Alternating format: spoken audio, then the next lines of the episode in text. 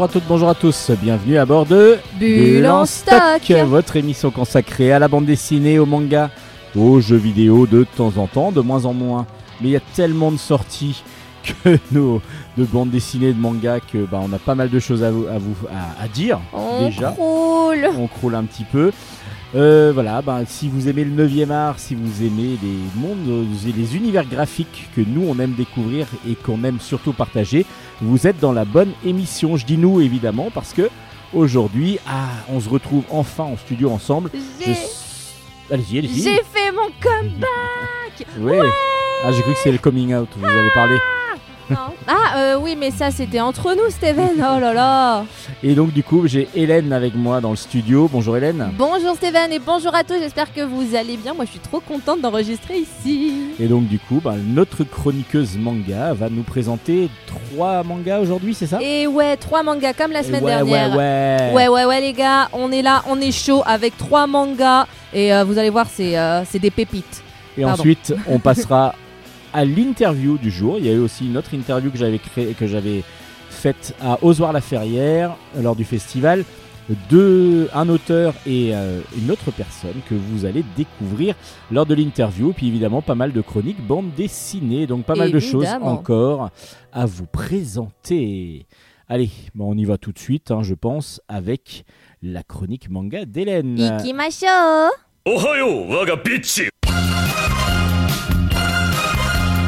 Chronique manga. Alors Hélène, de quoi allez-vous nous parler aujourd'hui? Alors, je vais commencer ma chronique avec Fujimi no Tokohe Ikitoshi Ikeru Monotachi e. Oui, 5, ça veut dire. Presque. Non, j'ai fait exprès, ça c'est le titre euh, japonais, évidemment, en français. Ça s'appelle Pilote sacrifié, chronique d'un kamikaze. Enfin, moi je préfère dire kamikaze, c'est comme ça que ça devrait se prononcer. Euh, c'est aux... aux éditions. Attendez que je vous dise pas de bêtises. Delcourt Tonkam, c'est bien ce. Pardon, j'ai j'ai bugué pendant une demi-seconde. Donc c'est aux éditions Delcourt Tonkam. Pour le moment, nous avons deux euh, volumes sortis en France. Et il y en a 10 qui sont euh, déjà parus au Japon. Et la série n'est pas encore terminée. Euh, donc, Pilote sacrifié, chronique d'un kamikaze. Le scénario est de Kokami Shoji et les dessins de Azuma Naoki. Et ça nous parle d'un jeune homme, Sasaki Tomoji, qui euh, vient de, l'île de Hokkaido et qui rêve de devenir aviateur pour l'armée. Donc, euh, enfin, pas forcément pour l'armée, mais voilà, il rêve de piloter des avions. Et le seul moyen d'y arriver, c'est de rentrer dans l'armée de terre et ensuite de, de se spécialiser donc dans le pilotage. Et sauf que il fait ça, ça, ça se passe donc, euh, il rentre dans l'armée de terre et il réussit tout ça pas longtemps avant la Seconde Guerre mondiale. Oui, où là, les pilotes japonais étaient euh, justement... euh, Bah voilà, justement, ça nous explique. euh, c'est un, c'est inspiré d'un fait réel, ce fameux Sasaki Tomoji. Alors est-ce que, c'est- est-ce que c'est vraiment Je pense que c'est un nom qu'ils ont inventé pour l'histoire, mais c'est, c'est un homme qui s'est inspiré d'un homme qui a vraiment existé, et c'est un homme qui a survécu neuf fois euh, à des attaques. à des, à des attaques kamikazes. Il a réussi à s'en sortir de d'attaques kamikazes et il était toujours vivant. Il y a, je ne sais pas s'il l'est encore aujourd'hui, mais en tout cas en 2018, au moment de la sortie originale du manga, il était toujours vivant. Et c'est euh, notamment en, en discutant avec, euh, avec cet homme que les auteurs de ce manga ont pu écrire ce manga. C'est en s'inspirant réellement de sa vie. Finalement, on en apprend un peu plus parce que quand on dit en Europe euh, un kamikaze, qu'est-ce que c'est? Ben, On voit tout de suite des Japonais fous Qui, se jettent sur les autres qui en se balançant jettent- leur avion. voilà, en balançant leur avion par amour de leur patrie, par, euh, Et qui euh, meurent par- en même temps. et qui meurent en même temps en oubliant leur propre existence et en faisant passer finalement euh, leur pays avant eux-mêmes. On a l'impression, ça, en fait, j'ai souvent quand j'en ai entendu parler quand j'étais plus jeune, j'avais l'impression que c'était une volonté propre finalement aux soldats japonais de faire ceci. Et là, on voit un vrai point de vue de quelqu'un qui l'a vécu, qui a été un de ces kamikazes et qui s'en est sorti, qui a réussi à survivre à tout ça et qui explique finalement la réalité derrière, euh, derrière tout ça. Et j'ai trouvé ça génial. Le manga, en plus, est très bien dessiné.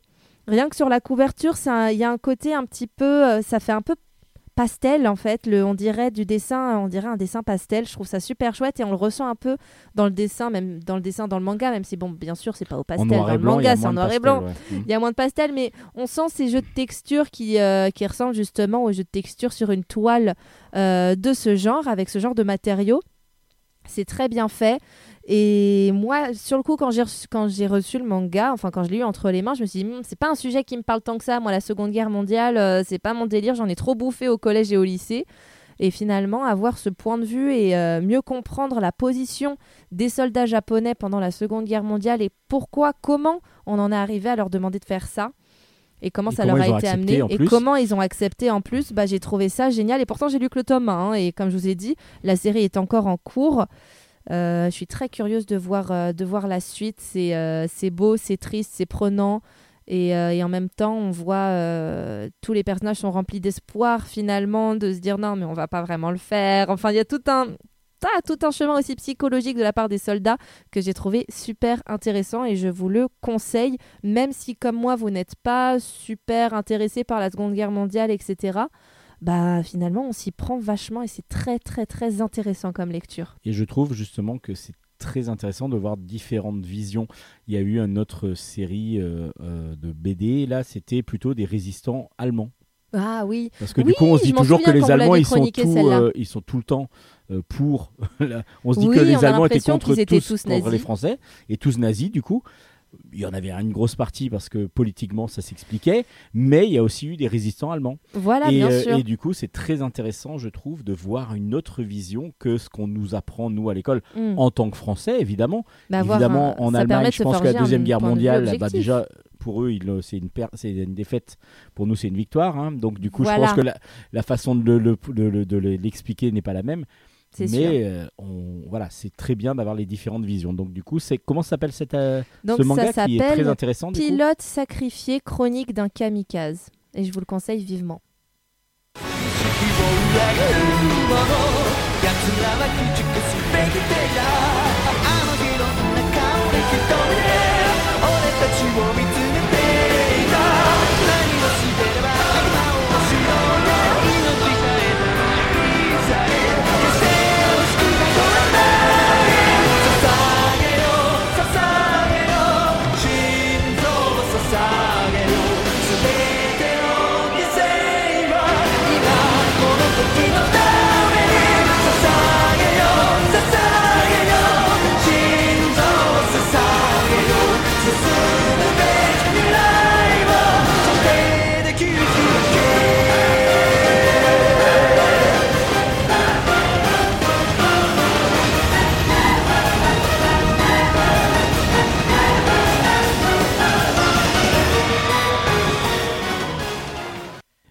Donc, une petite musique qui nous permet d'endormir les enfants au Japon, je crois. Oui, bien sûr, bien sûr. On l'entend dans, dans, tout, dans toutes les maisons, dans tous les appartements, passer C'est 20 une petite heures. comptine, ouais. Une petite Voilà.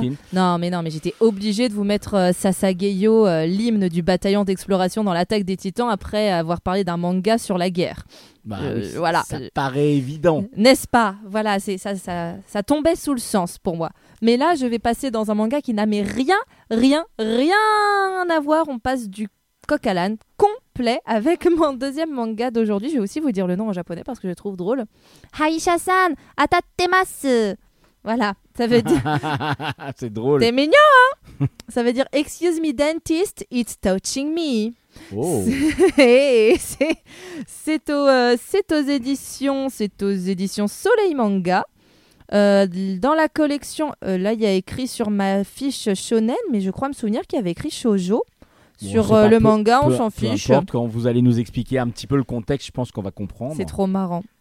Je, je vous dis, déjà, je vous le dis tout de suite, le manga est trop marrant. Alors, on est quand même fort en France parce qu'on arrive à traduire un titre japonais en anglais.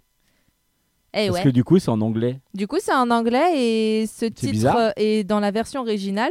Le nom japonais, enfin, il n'y a pas de nom anglais sur sur euh, sur, la, jaquette, couverture. sur la couverture. Non, Non. c'est écrit entièrement en c'est écrit japonais. entièrement en japonais. Bon, alors de quoi ça nous parle? Il y a un dentiste. Je suis sûr dedans, il y a un dentiste Et déjà pas mal, oui. Déjà, il y a un dentiste, ça commence bien. Bravo. à qui Je on demande de suis, euh, s'excuser. Alors vas-y. Voilà. Allez-y, comment Alors, on- ça se passe dans une ville où depuis euh, plusieurs générations, deux clans de Yakuza euh, se partagent le pouvoir. D'un côté, les Kokuyokai.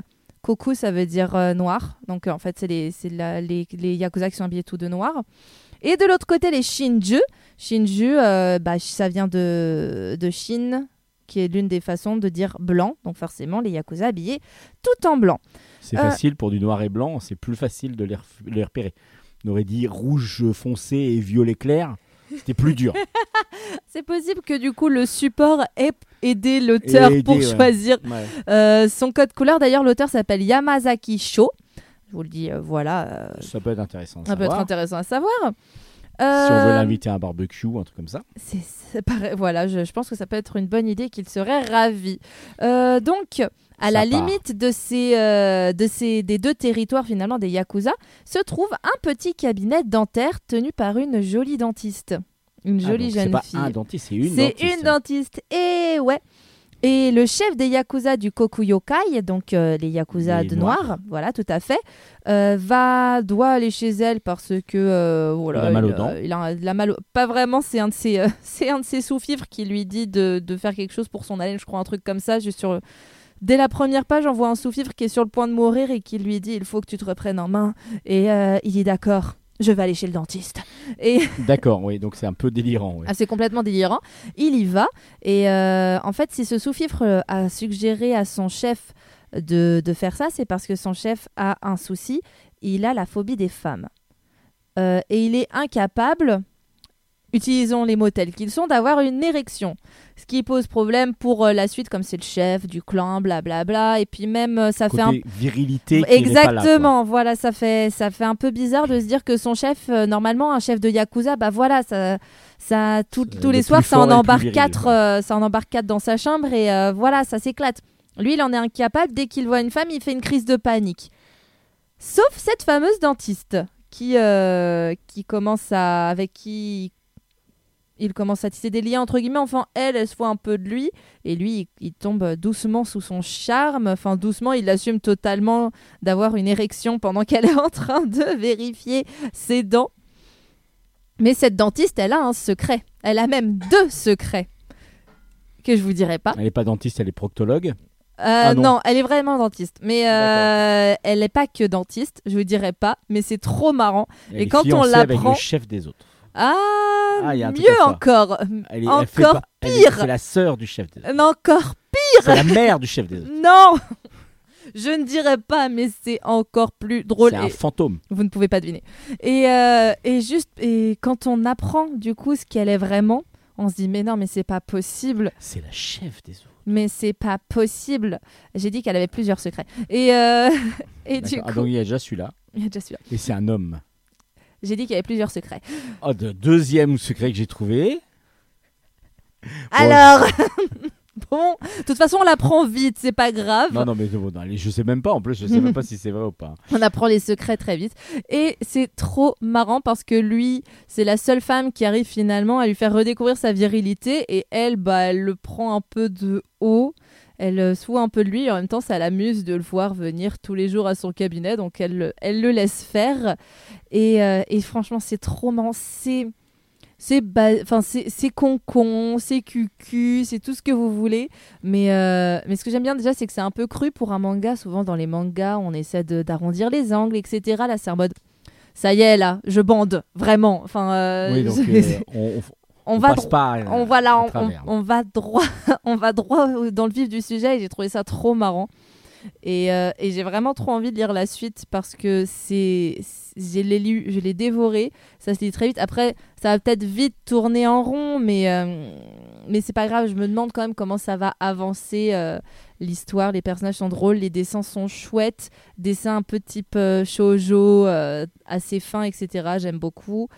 Et, je vous le conseille si vous avez envie de lire un truc un peu délirant sans partir dans l'absurde euh, inintéressant comme on a déjà pu avoir avec euh, d'autres mangas. Là, c'est pas le cas.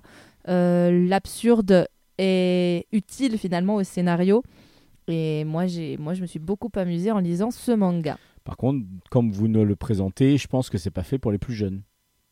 On est quand même plutôt sur du lycéen euh, par, rapport au, par rapport au sujet, on peut plutôt partir sur du lycéen. En même temps, il n'y a aucune scène euh, glauque. C'est plutôt que c'est vrai que. bah, C'est les- le, ouais, le, Il y a le aucune- propos qui est un peu cru. voilà, le propos est un peu cru, mais à aucun moment il y a des, à aucun moment il y a des scènes euh, obscènes ou, euh, ou même Ou érotiques. érotiques, etc. Mm. Non, il n'y a pas. C'est du fan service pur et dur. Et, et de temps en temps, ça fait du bien. Donc on va dire fin de collège alors. Voilà. Ok. Est-ce que vous pouvez nous rappeler les références, s'il vous plaît? Évidemment, ça s'appelle donc Excuse Me Dentist, It's Touching Me. Et c'est aux éditions Soleil Manga.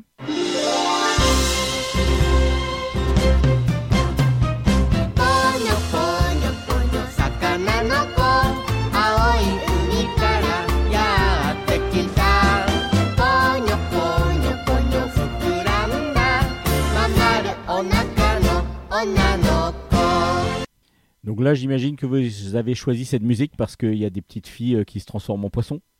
non, pas du Non, tout. c'est juste que je Bon. trouvais ça très amusant de mettre une musique toute kawaii avec euh, juste après ce manga qui a justement sur la pochette euh, paraît un peu tout kawaii. euh, voilà, je trouvais que le, je trouvais que les deux allaient bien ensemble. Matchait. Ouais, Est-ce que ça match avec le troisième et dernier manga de la sélection de cette semaine? Et bah justement, c'est parce que ça ne matche pas du tout aussi que je voulais mettre Pogno à ce moment-là de l'émission. Parce que le dernier manga dont je vais vous parler aujourd'hui euh, est un manga qui est plutôt euh, sombre, disons. Voilà, hein, mais c'est euh, c'est une comédie. C'est une comédie euh, sombre qui est sortie aux éditions Soleil également et qui s'appelle Die Dark. Déjà, rien que dans le nom, euh, Déjà, il y a Dai. Pardon. J'ai en- j'ai encore un peu le fou rire de euh, Excuse Me c'est- Dentist. C'est plus le dark du coup que vous Oui, pensiez. s'il D'accord. oui, s'il vous plaît. Je suis pas très fort en anglais. C'est pas grave. Et en plus, Dai, ça vient de. C'est japonais en l'occurrence, ça veut dire grand. Donc euh, le. Ah, le- Dai Katana par exemple, c'est le grand katana. Exactement. Oh, d'accord. Et ouais. Et, euh, et donc, Daikiri, c'est un grand kiri. Euh, Alors, on boisson- on en reparle hors, hors antenne. Je vous expliquerai deux, trois trucs sur le japonais et les homonymes. Euh. Donc, Die Dark, c'est écrit par Kyu Hayashida, une femme euh, qui est déjà très connue dans le milieu de- du manga et de l'anime notamment, grâce à Doro, Doro Hedoro, ou Doro Edoro, si vous préférez dire comme ça. Est-ce que vous connaissez? Pas du tout. C'est sur Netflix. Euh, c'est par, euh, c'est un- une série qui est animée par les studios Mappa, les mêmes qui ont fait l'attaque des Titans. C'est génial. Le Et les héros. aussi. Et les gants Mappa aussi. Pour faire la cuisine, la vaisselle. Vous connaissez pas les gants Mappa Si, j'en ai chez moi. Voilà. Et du coup, c'est eux aussi qui ont fait les gants. En plus de l'attaque des titans. On va ça. dire ça. Moi, chacun ses références. C'est pour ça hein. qu'ils ont tous des gants dans Doro et Dolo. Eh oui, dans l'attaque des titans aussi. Ah. Ça fait partie de. Voilà. Oui, C'est oui. une pub. C'est une pub cachée. C'est une pub pour les. Eh oui. Ah, ah. Donc Doro C'est et un placement de produit, tout simplement. Le héros, peut-être que vous l'avez déjà vu, euh, c'est euh, un homme à tête de lézard. Il a été transformé euh, comme ça par des mages et il essaie de trouver une solution pour retrouver son apparence humaine. Voilà. ça me donc dit rien du tout. ah bon bah c'est Mais sur par Netflix. contre, j'irai voir sur Netflix Je ce vous le soir. conseille, pour c'est très voir, très bien. euh, pour voir ce que c'est. Et l'animation est très sympa, elle a à mi-chemin entre l'animé et un peu un effet 3D, mais qui est pas vraiment 3D, c'est très bien fait et euh, l'animé est très marrant.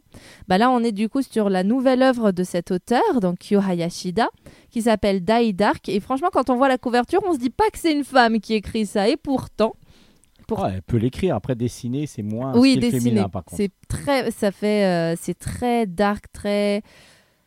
Bon, comment dire Quand on ouvre le manga, c'est beaucoup de très très sombre. On dirait qu'elle a gribouillé, gribouillé, gribouillé pour faire euh, chacun de ses traits, etc. Mais le truc, c'est que ça marche trop bien, surtout par rapport au contexte du manga. Et enfin, ce qui est marrant, c'est que là, dit comme ça, on va avoir l'impression que c'est un truc de dépressif, alors que pas du tout. C'est complètement absurde. Tout est dans le second degré et c'est tellement bien amené dans un univers qui pourtant est tellement, tellement sombre, tellement post-apocalyptique. Ça se passe, euh, ça se passe dans l'univers. Euh, ça commence déjà, on voit le héros qui est en train de euh, dériver au milieu de l'espace. On se dit bon bah super, ça commence sur un homme mort. Alors que non, il n'est pas mort. Il est en train de dériver à moitié congelé à cause, à cause du fait qu'il qu'il fasse très froid fasse dans ouais. l'espace. Mhm. qui se fait récupérer par un vaisseau qui passe par là et qui se dit oh cool euh, son armure elle a l'air de coûter cher je vais me faire du fric euh, comme ça blablabla. enfin bref ça commence tout de suite euh, fou, dans un univers positif etc sauf que le gars il est pas du tout mort et il et il c'est plutôt lui qui va se faire du fric sur le dos de, euh, des pirates qui ont récupéré son cadavre et, et ça démarre comme ça d'ailleurs je vous ai pas dit le nom du héros il s'appelle Sanko Zaha et, euh, et donc on va suivre euh, on va suivre ses aventures avec son fidèle sac à dos. C'est Dora. K-A-D-O-H. Oui, c'est Dora. Ah, d'accord. C'est c'est une mise en- c'est Dora dans l'espace, quoi. Oui, sauf que son sa- sauf que sac à dos, il chante pas et il a euh, et quand il Est-ce qu'il y a euh, une carte dedans ah, je crois. et quand il euh, quand il n'est plus en forme de sac, il, se- il devient un énorme squelette super un peu dégoulinant Ouais. et tout, super un- effrayant. Mais en fait euh, qui, qui s'occupe un peu de Cinco comme si c'était un peu son papa parce que Cinco c'est un ado, il est un peu paumé et euh, bah euh, Avakian, donc le nom c'est le nom du sac, bah il euh, il l'accompagne. C'est dit comme ça, ça paraît absurde mais en fait c'est logique. Il y a des sacs à dos euh, qui ont des qui, euh, qui ont des âmes, qui ont, euh, qui ont des consciences, et c'est normal d'en avoir un en, en compagnie, en tout cas dans, de là d'où vient euh, Cinco, c'est normal, il vient d'un trou noir. Euh, Enfin, D'accord.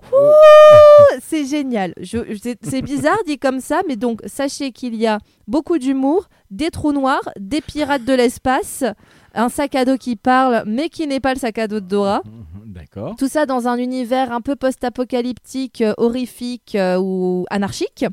Space Opera aussi un petit peu, si ça Oui. commence dans le dans l'espace, etc. Un côté space opéra tout à fait. Avec des vaisseaux et tout. Euh, c'est ça, tout à fait. Euh, tout en étant euh, totalement dans la comédie. Il y a quand même. Enfin, pour le moment, dans le tome 1, c'est totalement dans la comédie, mais connaissant cet auteur, je pense qu'il va y avoir aussi des drames, etc. Le- L'auteur est très bien.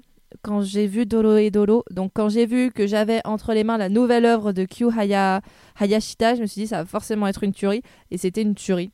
Rien qu'en plus, la couverture est sublime, contrairement au manga où on a une couverture euh, plastique par-dessus, euh, en- enfin entièrement colorée, etc. Là, en l'occurrence, on a le manga en dessous qui est rouge Mhm. et la pochette par-dessus qui est transparente avec juste le personnage de, de Sanko Comme qui est dessus. Double couche, on va Et dire. ça fait double couche, c'est magnifique. Rien que quand on, rien que quand on voit le jaquette, format, ouais. euh, oui, rien quand on, quand non, on voit le format, c'est euh, canon. Mhm. Et ça nous met tout de suite dans l'ambiance du manga. Et je vous le conseille vivement, c'est très bien écrit, c'est super drôle. Pour le bien moment, dessiné, du coup, c'est pas que oui. écrit, parce que quand vous parliez de- d'écrit, oui, pardon, je parle le du scénario, aussi, du coup. mais le, le dessin est, est tellement stylé, mais tellement c'est elle qui intéressant. le dessine aussi. Oui, oui, oui, oui, elle fait tout toute seule. Elle est, elle est toute seule. Et euh, pardon.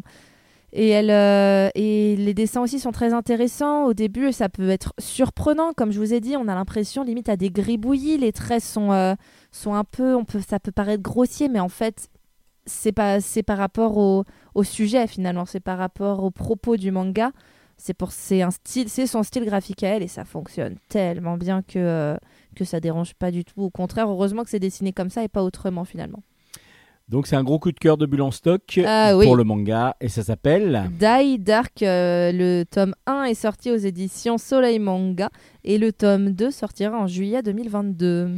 Merci beaucoup Hélène. C'était encore une fois un grand plaisir. Allez, on passe maintenant à l'interview du jour. L'interview. Interview BD. Lors du festival d'Ozoir-la-Ferrière, j'ai pu rencontrer euh, et interviewer Lucien Rollin, que vous connaissez sans doute déjà pour ses nombreux albums euh, donc sortis, entre autres éditions Glénat, comme euh, Le Torte ou Ombre, et aussi Philippe Thomas, qui va se présenter dans l'interview. Vous allez tout comprendre, c'est un éditeur. Allez, donc je vous laisse avec Lucien Rollin et Philippe Thomas. Aujourd'hui en Stock, nous avons la joie et l'immense honneur de recevoir deux invités. Tout d'abord Lucien Rollin, bonjour Lucien, Bonjour. et Philippe Thomas, Bonjour. bonjour. Et ils viennent nous présenter euh, Itinéraire Lucien Rollin, qui est paru aux éditions, enfin aux éditions, où il a fait Émère. Alors, Lucien Rollin, c'est l'artiste, et donc euh, Philippe Thomas, c'est le créateur de La Fée Émère, et donc l'éditeur de cette monographie. Donc c'est une monographie, c'est ça? C'est ça. Donc- L'idée, c'est. euh, on parle de Lucien, que de lui. Tout de Lucien. Tout de Lucien, Tout- du début à la Son fin. œuvre, en tout cas. Enfin, à la fin pour l'instant. J'espère que c'est que le premier soit le premier tome en fait. D'accord. Et normalement, c'est prévu en 12 Bah au C'est moins, ça au moins 3 je pense. Vu mon âge, 3 on peut peut-être y arriver. Mais il faut que je, je travaille beaucoup là maintenant. Ouais, maintenant, il y a encore pas mal à faire. D'accord. faire. Comment est arrivée l'idée de faire une monographie Ah oui, de. Lucien Rollin? Oui, c'est une bonne question. c'est une excellente question. C'est en fait, euh, je, ne sais pas trop comment c'est arrivé. Euh, on s'est rencontré avec Lucien en 2016. Euh, ça a donné un an plus tard Saskia- une- un tirage de luxe Saskia des vagues. Oui, parce qu'il y a d'autres d'autres albums qui sont voilà. sortis. Et, et il se trouve que bah, au fil du temps, j'ai collectionné à peu près tout ce que Lucien a publié. Voilà, donc ça, ça, fan, ça- du ça coup, fait un côté- fan. C'est ça, oui, un côté fan, un peu obsessionnel, ouais. Et, euh, et donc ça, voilà, j'avais pas mal de matière. Et, euh, et, et donc un jour, je, je sais pas ni pourquoi ni comment, mais euh, j'ai dit à Lucien, écoute, on pourrait, on pourrait faire une monographie sur euh, l'ensemble de, de ton œuvre. Et en fait, j'ai fait plutôt sur l'ensemble de sa production. C'est-à-dire qu'on trouve dans la monographie à peu près tout ce que Lucien a produit euh, graphiquement. Euh, Oui, parce qu'on et- et retrouve même que. des premiers, des premiers, des essais euh, Ouais. sur des inédits complets. C'est ça. il- Alors, il y, a- il y a ce qui est apparu évidemment en, en magazine, en fanzine à l'époque aussi, et, euh, et ce qui n'a jamais été publié. Voilà. Donc il y a une, une quarantaine, une cinquantaine de pages d'inédits, des histoires courtes, des débuts d'histoire, des choses comme ça. Avoir accepté une monographie, euh, sur le premier tome d'une monographie, pardon, mais il manque le numéro 1 du coup sur, le, sur, Oui, le- mais sur on- le- la couverture. On n'est pas encore très sûr du tome 2. Du on coup, n'a pas, on n'a pas envie de décevoir le, le public après qui attendra le tome 2 et voilà, il sera pas là quoi. Et du coup, euh, Lucien, c'est quoi? C'était une chance? C'était une envie? C'était Euh, de ma part, pas du tout une envie. C'est plutôt Philippe qui a réussi à me convaincre que ça pouvait intéresser quelques personnes. Donc, euh, et puis après, je me suis pris au jeu parce qu'effectivement, c'est devenu vraiment un jeu de pouvoir recenser euh, tellement de choses et puis faire appel à ma mémoire forcément défaillante sur des choses que j'ai pu faire dans les années 70, 72, 75. Pouf, arriver à, à retrouver tout ça, ce fil de, de travail, de création, euh, oui, c'était très, très long et très compliqué en fait. Parce que vous avez commencé en quelle année du coup euh, Ah, BD BD professionnellement? Bah, professionnellement, ce serait plutôt euh, 81, Orage sur Val d'Or. Val Et ensuite, il y a un trou jusqu'en 89 où, où ma carrière professionnelle démarre vraiment avec, avec le torte, quoi, essentiellement. qui est paru chez Glénat. Oui, mais avant, comme, euh, comme Philippe voulait euh, montrer pratiquement tout, on a dû remonter aux années 70, puisque c'est là que j'ai commencé à travailler pour des fanzines, comme on faisait tous à l'époque. Et il y avait il y a aussi des dessins d'enfance dedans? Non, malheureusement, ça par contre, euh, je n'ai pas pas retrouvé retrouvé trace. Euh, bah, comme pas mal de gens le savent, euh, mon atelier a brûlé en 2005, donc il y, a- il y a des choses qui ont complètement disparu, que je n'ai jamais pu retrouver. Voilà. Oui, et il y a même des scans, on voit sur, euh, dans, le, dans la monographie, on voit des planches brûlées. C'est assez original à présenter et Oui. du coup c'est... euh, Sauf celles qui étaient entièrement brûlées, ce qui Oui, ça plus. c'est la cendre. Voilà. On, peut- on pouvait mettre de la cendre dedans. mais- Éventuellement un petit pot de cendre. Paquet de Ouais, cendre, tu aurais pu on- offrir ça avec un petit paquet de Ouais, cendre. Avec un paquet de cendre. Faut- Pour le tome 2, on fera ça. On mettra un paquet de cendre euh, avec. Voilà. En dédicace, ça peut être pas mal. Ça- Un petit sachet euh, de cendre offert. euh. Excellent- pas Excellente idée, on aurait dû y penser. Je voudrais euh, du coup remercier beaucoup euh, bon, Philippe évidemment par rapport au travail qu'il a pu produire, mais aussi Emmanuel Lepage qui a accepté très gentiment de faire une préface à cet ouvrage. Et puis il y a aussi un autre auteur, je crois. Non, vous êtes à, vous êtes à deux ou à trois dans le... Parce que j'ai vu un troisième nom. En fait, on, est deux. Euh, Il y a Sébastien Pernet qui a. En fait, c'est lui qui a mené euh, une interview pendant un an à peu près. Enfin, ça s'est étalé sur, un an. Donc, une longue interview euh, de Lucien et qui alimente d'ailleurs le, blog consacré à Lucien. Et je pense qu'il y, a- il y a déjà beaucoup de choses que moi j'avais trouvées ou que Lu- Lucien a donné à, à Sébastien.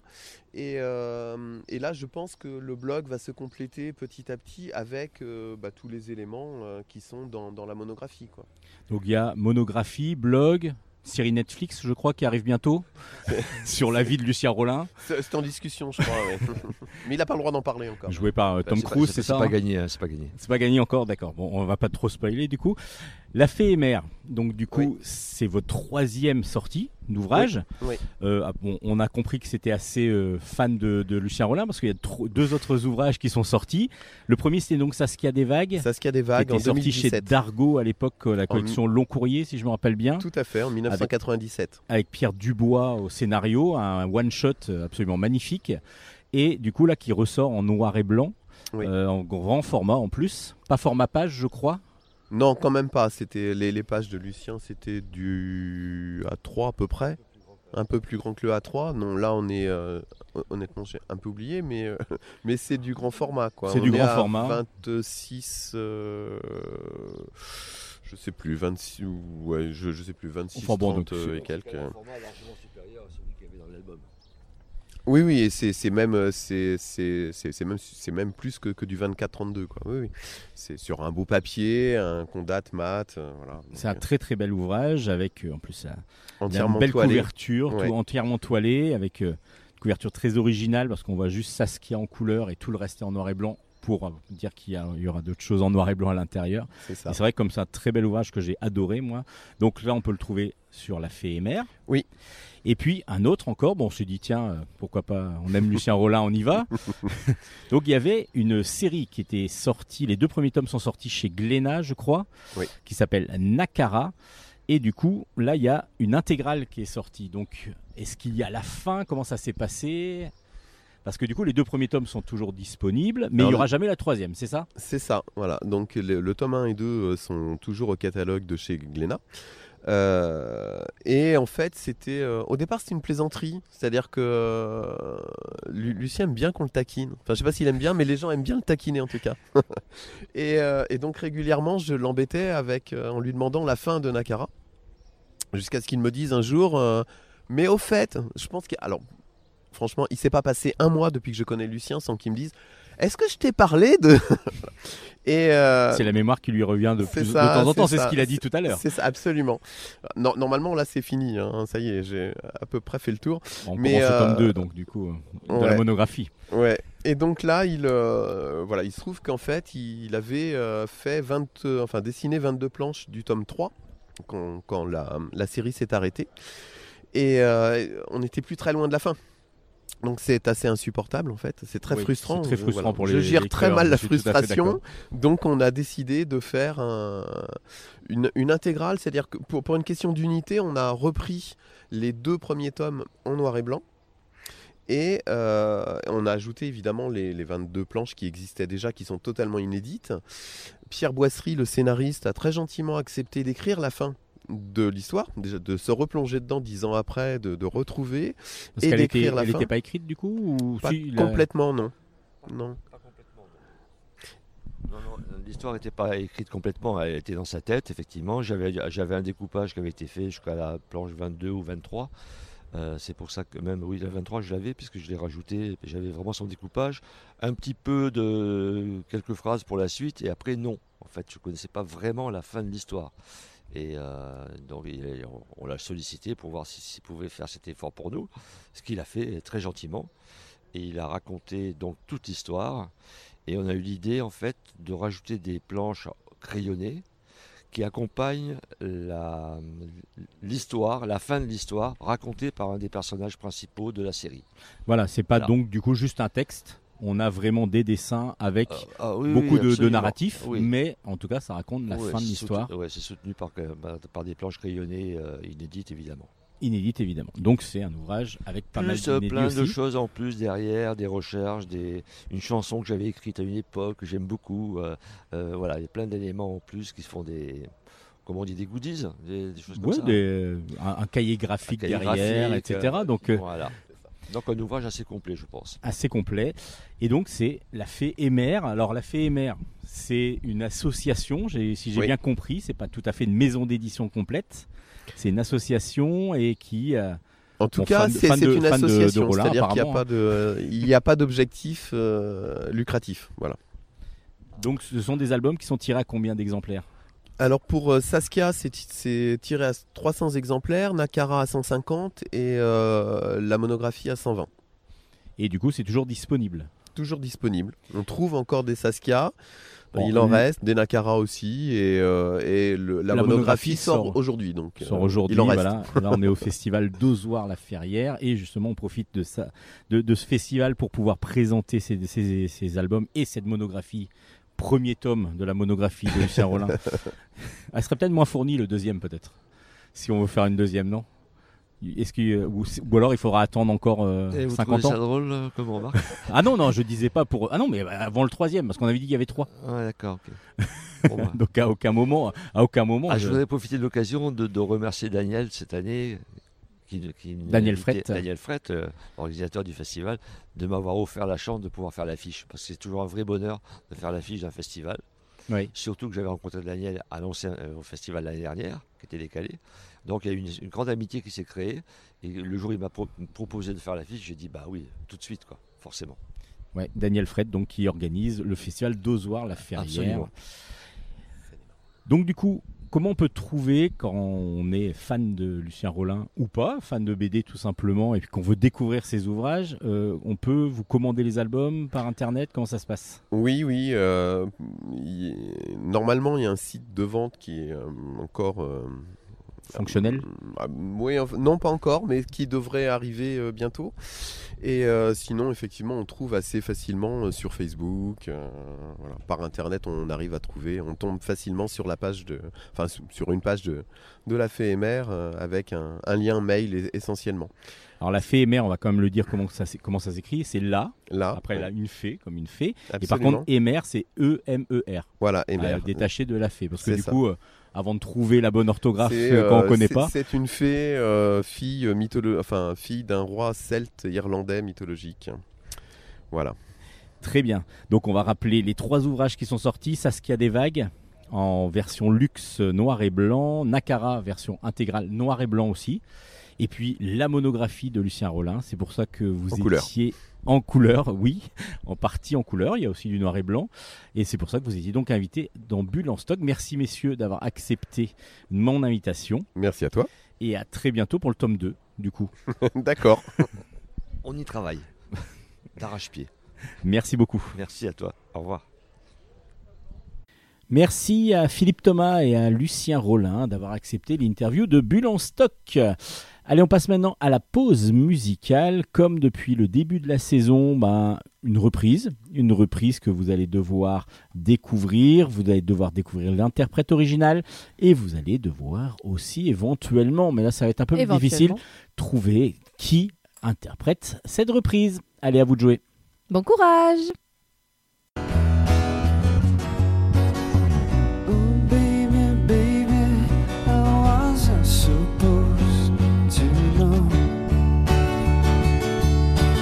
something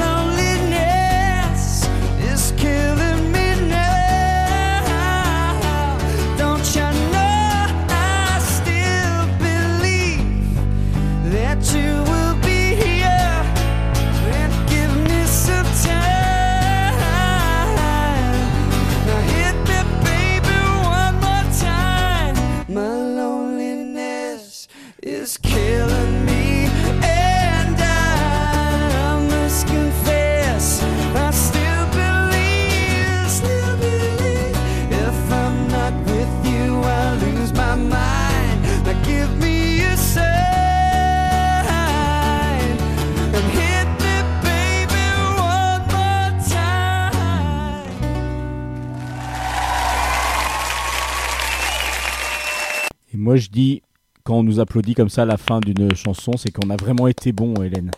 C'est pour ça, on est vraiment très très bon. Ah, je crois qu'on a été absolument euh, Merveilleux. merveilleux. Alors, est-ce que vous avez re- reconnu la chanson? Ça, je n'en ai aucun doute. Ah non, oui, je, oui, vous avez raison. J'ai tout à fait reconnu. J'ai même dansé dessus pendant qu'on l'écoutait. J'adore.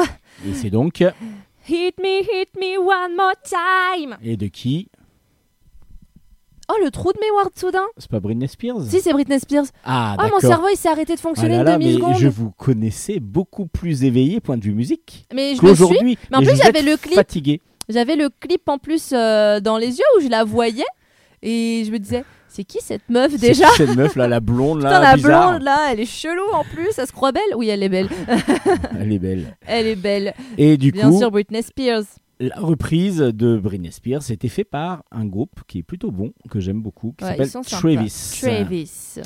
Et donc, si vous avez trouvé tout, tout bah, vous avez gagné le droit de revenir nous écouter la semaine prochaine. Et, Et ça, c'est un honneur. Félicitations. Bravo, tout le monde n'a pas gagné. hein. Ah non. Donc, il y en a qui, bon, allez, vous pourrez quand même venir, il n'y a pas de souci. Mhm. Allez, on passe maintenant aux chroniques bande dessinée.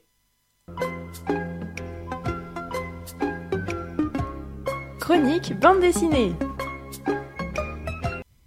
On commence ces chroniques BD avec du comics. D'abord marqué, marqué au pluriel avec un S. Donc euh, le tome 2 est sorti, qui est fini le diptyque. C'est de David In au scénario, euh, Brian Arbelin, Aberlin pardon, au, au dessin, et c'est dans la collection comics de chez Delcourt. Alors marqué, je vous avais présenté le premier tome où une grosse bataille était euh, créée dans ce premier tome entre la sphère euh, du pouvoir, qui est donc un groupe malfaisant, et les marqués, justement. Alors, les marqués, qui sont les marqués? Sont des sorciers. Ils ont tous des pouvoirs et euh, leur pouvoir magique, en fin de compte, vient de leur tatouage. Ce sont des glyphes, ce sont des, des runes qui sont tatouées sur leur peau et qui leur permettent de lancer des pouvoirs par l'intermédiaire de ces tatouages. Et donc, le groupe des marqués donc, euh, doivent, comme ce sont des sorciers, doivent essayer de résoudre des, et des énigmes et surtout de lutter contre les malfaisants qui évidemment sont nombreux dans les comics la plupart du temps. Donc ce sont des sortes de super-héros, mais chacun a sa personnalité et justement on découvrait cette personnalité dans le premier tome. Il y, avait, même une qui était chassée carrément du groupe. Euh, ça s'est mal, plutôt mal passé après. Mais bon, ça, il faut revenir sur le premier. Et justement, dans le deuxième, on va explorer davantage les origines du groupe.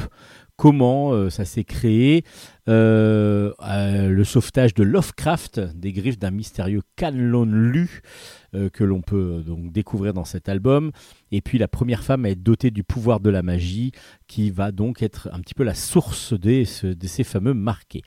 Alors c'est un album qui vaut mieux lire à la suite de l'autre pour pouvoir être bien mis dans l'ambiance. C'est assez sombre, le dessin réaliste et fonctionne vraiment bien, euh, mais euh, que c'est plutôt à mettre entre les mains d'adultes, enfin ados-adultes, euh, va-t-on dire, grands, ados, parce que il y a quand même un peu de violence et puis la construction narrative n'est pas si évidente que ça, j'ai trouvé. Ça s'appelle Marqué. Le tome 2 est donc sorti aux éditions Delcourt dans la collection Comics. Et toujours chez Delcourt, on, on continue dans du comics parce que c'est de Glen, Glen Head, l'album que l'on que l'on a entre les mains, qui est un album donc de comics, mais une intégrale, donc c'est un, un one shot. Ça s'appelle le Manoir de Chartwell et c'est euh, donc dans la collection Outsider là cette fois-ci de chez Delcourt. Mais quand je dis du comics, c'est parce que c'est du comics plus underground, on est plus sur la, le, le roman graphique en comics. Et justement, là, on est sur même de, une sorte de biographie.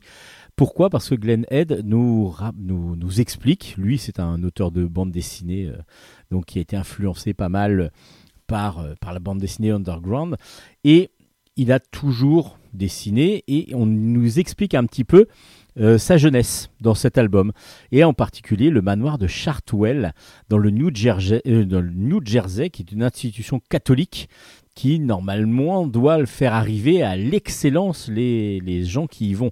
Alors justement, comme lui, il n'est pas obligatoirement très doué, qu'il n'est pas très attentif en cours, ses parents décident de lui euh, payer, donc justement, l'inscription au manoir de Chartwell. Et il se retrouve dans cette école. Et c'est tout il va se remémorer tout ça et il va nous remémorer ça dans l'album. Euh, oui c'était un petit peu violent très très violent. Donc euh, beaucoup de, de sévices euh, on va dire euh, physiques donc euh, des coups de martinet des coups des, des fessées mais bizarrement aussi le directeur qui assénait ces, ces, ces, ces remontrances ben, lui, ben, souvent, attirait les enfants qui étaient dans- en pension dans son lit. Voilà, vous avez compris que tout ça, ça va remonter petit à petit à la surface. Et donc, euh, c'est la vraie histoire de Glenn Head qu'il va essayer de se remémorer et de voir pourquoi, comment il a pu évoluer adulte vers, euh, vers, vers ce qu'il est en passant par ce fameux, euh, pensionnat où les sévices et moraux et physiques étaient légion. Alors le dessin, c'est un dessin en noir et blanc, semi-réaliste, mais même un peu naïf par moment. Mais voilà, c'est un roman graphique.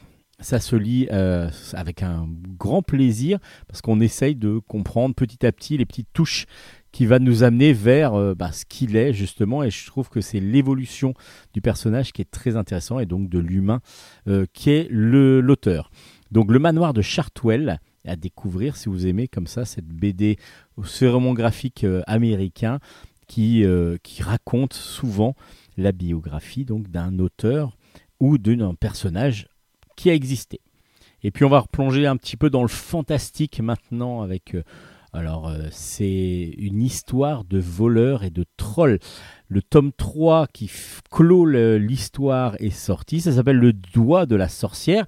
C'est de Ken Brothers au scénario et au dessin. Euh, des superbes dessins tout en couleurs directes qui sont absolument magnifiques. Et c'est aux éditions Dracou.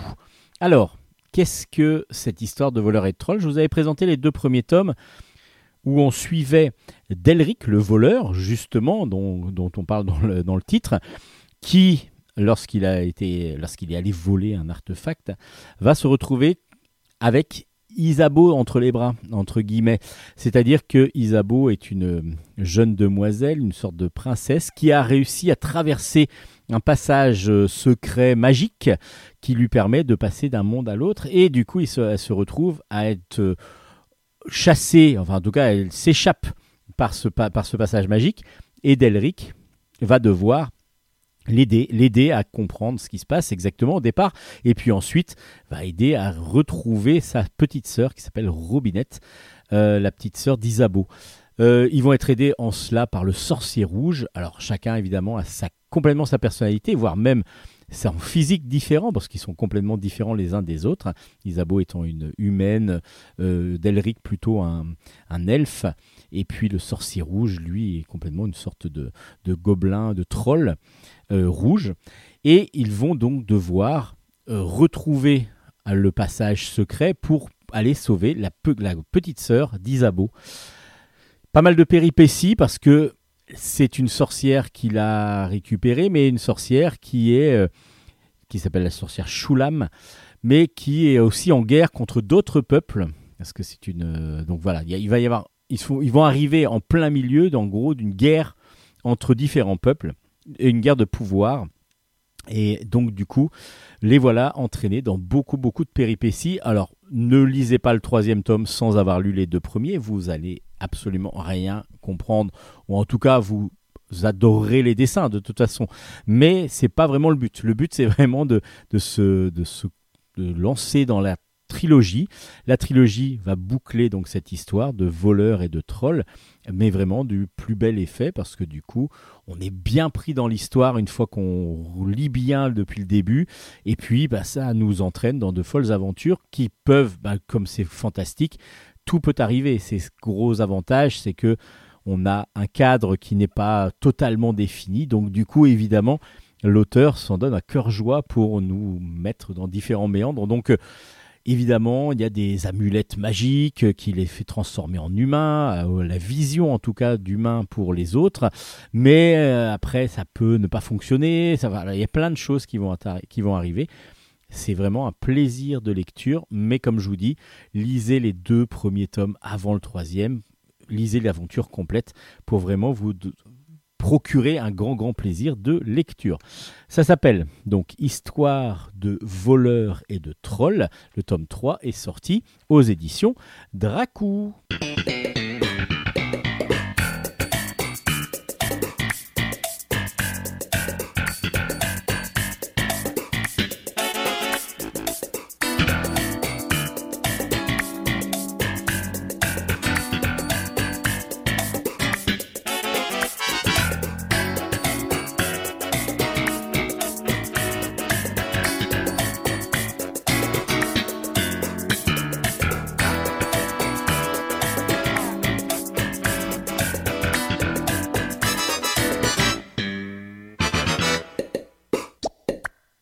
Et c'est reparti pour un tour avec Moon. Là, on va aller sur la Lune. Alors, pas tout à fait, hein, on va pas aller sur la Lune. Mais grâce à Cyril Pomès, on va se retrouver dans un one-shot qui est vraiment excellent aux éditions Rue de Sèvres. C'est un récit qui euh, nous paraît très simple et très banal. Et en fin de compte, on va vivre toute une période de la vie, en particulier dans une période hivernale, de la vie d'un- d'une station balnéaire où il y a un grand parc aquatique, où il y a euh, la plage, et donc c'est une ville où il y a énormément de monde pendant l'été, où la vie est vraiment présente pendant l'été, pendant toute la période estivale. Et lorsque les beaux jours sont partis, lorsque les gens sont repartis chez eux, ben, se retrouvent les habitants de cette ville qui sont ben, beaucoup plus euh, moroses, tout un petit peu fermé. euh, c'est beaucoup moins agréable. En tout cas, c'est l'impression que l'on donne. Et on va suivre une bande de jeunes qui, euh, se, qui, est au lycée, euh, qui bah, va avoir chacun ses difficultés, euh, chacun va soit un petit peu aussi se rebeller, chacun va vraiment avoir sa personnalité totale. Et ils vont avoir quand même un lien, un lien qui va être commun à tous, c'est Snoop. Alors Snoop, c'est pas tout à fait comme, euh, comme Snapchat, mais si, en fin de compte, c'est un Snapchat mais caché, c'est-à-dire que les réseaux sociaux sont très très importants pour cette communauté de jeunes de, ce, de cette ville. Et donc, tout le monde est sur son téléphone portable. Alors, presque tout le monde. Il y en a un qui n'a pas, son télé, qui n'a pas du tout le droit d'avoir son téléphone. On va comprendre petit à petit pourquoi. Et justement, on va suivre l'histoire de différents personnages. euh, de personnages. Euh, ce qui est très intéressant, c'est ça, c'est les liens que chacun va avoir et euh, la vitalité qu'il va y avoir entre les gens. Ça, j'ai vraiment beaucoup apprécié. Alors, on va voir, on va suivre Luna, une belle blonde, un petit peu égérie du collège, enfin du lycée, mais qui est en rébellion totale avec ses parents, qui tous les soirs sort sans, sans permission, et qui, elle, est un peu une pas une star des réseaux sociaux, mais en tout cas, tout le monde suit vraiment toutes ses humeurs qu'elle met sur, euh, sur euh, Snoop, justement. Euh, et du coup, elle va, comme ça, avoir une certaine notoriété. À part qu'un jour, ben, une petite fausse manip de sa meilleure amie qui s'appelle Mel va, va complètement devoir lui changer sa vie. Oui, parce que du coup, il y a une photo qui n'aurait pas dû apparaître, qui va apparaître, et là, du coup, drame, assez dramatique. Mais pour euh, elle, et grâce un petit peu, enfin pas grâce, mais en tout cas, elle a, ça pour elle, elle a cette chance-là, c'est que tout le monde est relié à connecté, tout le monde est, est sur les réseaux sociaux et vraiment c'est la base de la communication dans cette ville. Et la l'antenne relais va avoir un problème, c'est qu'il va y avoir un orage, elle va exploser, en fin de compte, elle va être détruite et il va falloir plusieurs semaines pour pouvoir la réparer. Donc c'est-à-dire que il n'y a absolument plus de réseau dans la ville. Le drame, le drame, le drame. Et oui, tout le monde ne sait, bah, personne ne sait vraiment comment ça doit se passer. Alors bah, du coup, on va suivre l'évolution de chacun dans cette période trouble pour eux parce qu'évidemment le fait d'être tous reliés mais via les réseaux sociaux sans vraiment se discuter entre eux euh, à part sous forme des fois de violence ou euh, des formes de petits de petites piques et de petits euh, de petits clashs comme ça ben du coup ça va complètement changer la vision un petit peu de ce qu'ils ont de leur vie. Et nous aussi ben nous on va adorer ça. On va adorer ça parce que déjà le dessin de Cyril Pomès est de plus en plus fluide. C'est-à-dire que les personnages, on a l'impression, pas qu'ils sont souples, mais en tout cas, ils ont une vitalité grâce à une sorte de souplesse de dessin qui donne vraiment corps et vie au personnage. Moi, j'ai adoré son style graphique. On se dit des fois, mais c'est un petit peu... euh, on, on pourrait croire au départ que c'est trop léger. En fin de compte, non, ça donne tellement de vitalité aux planches, ça donne tellement de vitalité. Chaque personnage et chaque euh, mouvement, on le ressent dans les, dans les planches. Et moi, j'ai beaucoup, beaucoup apprécié un dessin semi-réaliste absolument magnifique mais très original en même temps. Et j'adore, j'adore ce dessin euh, que, que nous offre Cyril Pomès. Et puis l'histoire, elle est simple, mais elle est tellement efficace et tellement bien écrite que c'est la personnalité des gens qui, vont, qui va ressortir et surtout aussi toutes les phrases qu'ils vont dire vont avoir de l'importance et on ressent euh, cette, euh, cette façon de parler des jeunes, on ressent tout ce qui est tout ce qui va aller avec avec ce qu'ils ont avec leur mode leur mode de vie leur façon de parler, on le ressent beaucoup, leur euh, façon. Donc c'est très bien écrit pour ça parce que du coup ça pourrait être du vécu, ça pourrait presque être une pièce de théâtre avec des personnes qui vont parler exactement comme les jeunes maintenant. Ça fonctionne vraiment très très bien. Le dessin est beau, euh, le scénario est simple mais très très bien écrit. Donc du coup, ben, on plonge dans cette euh, dans cette intimité un petit peu de ce, de ce village, de cette ville pas fantôme, parce que du coup elle n'est pas fantôme totalement, mais en tout cas qui est un petit peu vide lorsque l'hiver s'en vient. Et euh, du coup, ben, la mélancolie aussi arrive, et de temps en temps, on ressent, il y a des grandes planches de temps en temps de transition avec euh, juste du décor, avec juste la plage, avec juste... Et c'est superbement bien fait, c'est super beau, et euh, on est pris vraiment dans les personnages, enfin dans l'histoire des personnages. Moi j'ai adoré Moon. Moon, donc c'est une grosse recommandation de Bulle stock, c'est de Cyril Pomès et c'est aux éditions Rue de Sèvres. Vous voulez du bon, voilà, du feel good comme un petit peu dans Moon. euh, ben, vous en allez en avoir aussi avec un superbe album aussi. Encore une grosse recommandation. Euh, ça s'appelle Ces petits riens qui changent tout. C'est de Jérôme Félix au scénario et euh, Dominique Lejar aussi au scénario. Donc ils ont étaient à deux pour faire ce scénario-là. Et Alain Janol au dessin des couleurs de euh, Vera Daviette. Et c'est aux éditions Grand Angle de chez Bambou, hein, la collection Grand Angle de chez Bambou. Et dans cet album, on va aussi suivre l'histoire de, de gens euh, anonymes, entre guillemets, d'une petite ville. Euh, une petite ville qui a une grande usine, une grande usine qui fabrique des puzzles. Et on va d'abord découvrir, euh, avant un, marin déjà, qui va partir lui en mer et qui tombe amoureux d'un- d'une jeune demoiselle qui s'appelle Isa, et donc qui va être séparé de son chéri pendant un moment. Et puis ensuite, on suit Roger. Roger, lui, il a un but en tête et il a une mission, c'est de créer la fête du village tous les ans. Donc il faut trouver un événement qui va attirer du monde, qui va intéresser les gens et qui va surtout ben, faire connaître un petit peu le village à tout le monde.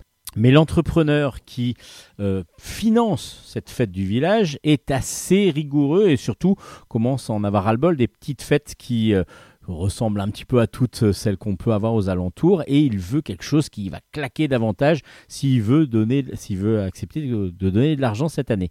Et donc Roger a une idée assez folle, c'est de faire le plus grand puzzle du monde. Pourquoi? Parce que l'entreprise qui finance donc ces projets est une entreprise qui fabrique des puzzles un petit peu en perte de vitesse et justement bah, financièrement il va falloir peut-être faire attention et peut-être que la fête du village va euh, disparaître. Donc du coup il a décidé de faire venir 30 000 personnes pour que chacun fasse un grand puzzle géant, que chacun ait une pièce et que chacun se mette, se mette à un endroit précis pour pouvoir mettre sa pièce afin de faire un puzzle géant. Euh, oui c'est bien, mais c'est bien quand la ville est très très grande, alors que là c'est une petite ville, donc il va falloir essayer de rameuter le maximum de personnes. Et ça c'est pas évident, c'est pas évident, pas évident. Et puis on suit aussi Hippolyte. Hippolyte, lui, c'est l'instituteur du village qui est amoureux de Isa et qui n'ose pas vraiment déclarer sa flamme. Alors, bah, tout ça, on va aussi le suivre petit à petit. On va suivre les déboires de Roger, les difficultés à mettre en place donc son projet, mais en même temps la solidarité qui petit à petit va affluer, qui va petit à petit être mise en place. Et c'est ce qu'on aime bien. C'est ce qu'on aime bien dans, cette, dans ce style d'album.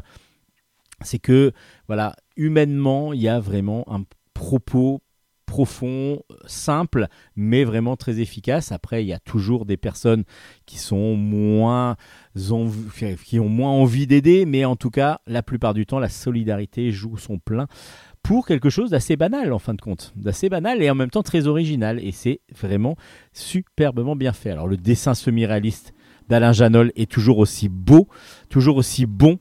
Et, euh, et cette fois-ci, l'univers change un petit peu de ce que l'on a l'habitude de voir dans ses albums. Parce que souvent, euh, en travaillant avec Ange en particulier, on est sur de la science-fiction, on est sur des albums jouant beaucoup plus sur euh, l'imaginaire et le fantastique, comme dans Hope, par exemple, la série qu'il avait réalisée seul. Donc on n'attendait pas obligatoirement euh, Alain Janol dans Ces petits riens qui changent tout, mais son dessin fait aussi merveille. Parce que le dessin semi-réaliste un petit peu rond qu'il a l'habitude de, de- de créer est absolument parfait pour euh, ce style d'al- d'album. Donc du coup, il arrive à s'adapter à chaque fois, à vraiment nous donner des émotions dans différents domaines et dans différents univers. Et c'est toujours ce qui est très agréable. Le dessin est toujours aussi beau et vraiment, c'est un plaisir graphique. Et le scénario est original, même si on suit, comme je disais, des personnages simples, mais l'ambiance euh, du coup est vraiment très bonne.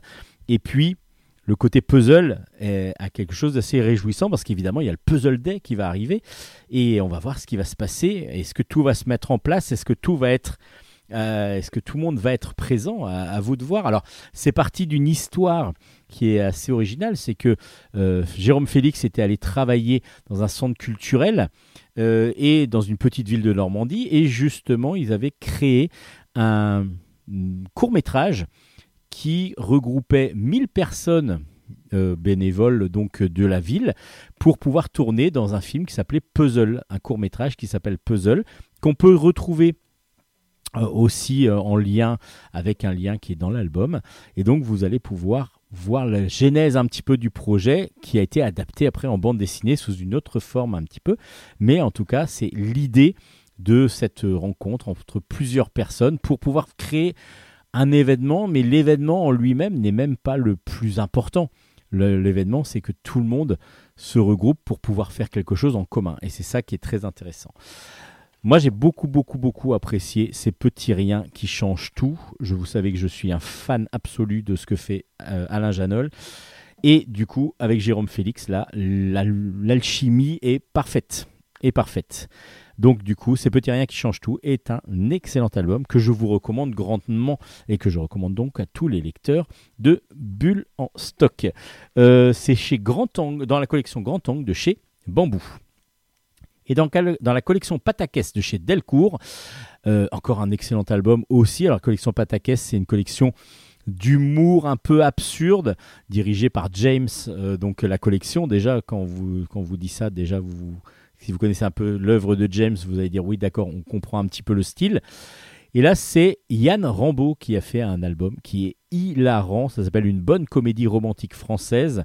Et c'est donc aux aux, éditions, aux élections, aux éditions Delcourt dans la collection Patakès. Euh, imaginez un scénariste qui arrive et puis qui dit bon voilà alors moi j'ai des idées et puis là il commence à exposer son idée.